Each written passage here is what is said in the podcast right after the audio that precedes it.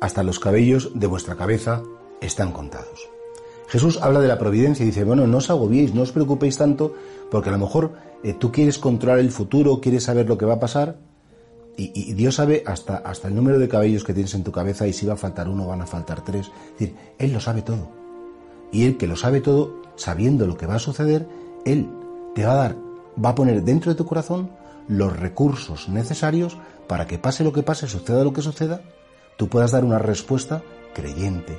Tú puedes hacer que lo que te pase no te destruya, sino que te construya. Claro, todos pedimos a Dios que salgan bien las cosas, ¿sí? Pero a veces para que las cosas salgan bien, tenemos que pasar por la experiencia del sufrimiento, tenemos que pasar por la experiencia del dolor, y eso no significa que Dios nos abandone. ¿De qué tenemos miedo del futuro? ¿Qué nos da miedo la soledad?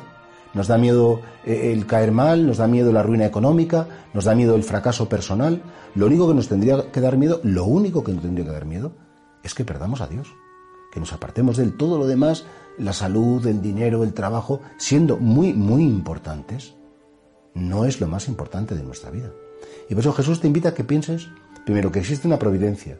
Y esa providencia es que Dios interviene. No solamente existe, sino que interviene en la mente y en el corazón de las personas para ayudarnos, como es lógico. Y en segundo lugar, que esa providencia supone que nosotros tenemos que confiar. ¿Qué significa confiar? Confiar significa poner en manos de alguien sabiendo que ese alguien lo va a cuidar. Te confío a mi hijo, o te confío este libro que me resulta tan importante, te confío un secreto. ¿Qué significa confiar? Poner en manos de alguien cosas que nos resultan profundamente valiosas. Por eso cuántas madres rezáis, Dios mío, te confío a mis hijos, o te confío a mi mujer, a mi marido, a, mis padres, a mi novia, a mi, a, mi parroquia, en mi caso, pues yo le confío a Dios cada día, pues mis feligreses y los que me escucháis en palabra de vida, por supuesto, también eh, pido a Dios por vosotros, como es lógico, todo lo que puedo. Confiar. Confiar que decir, Señor, todo está en tus manos.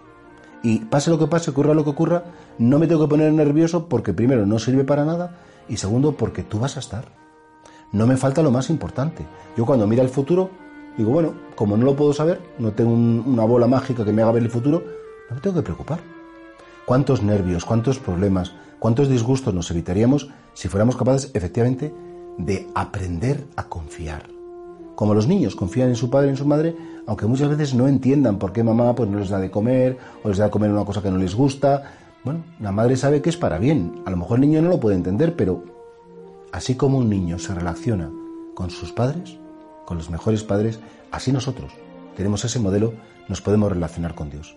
Una relación en la que el miedo es superado con la presencia, con el abrazo, con el cariño y con ese decir no, no tengas miedo porque yo estoy contigo.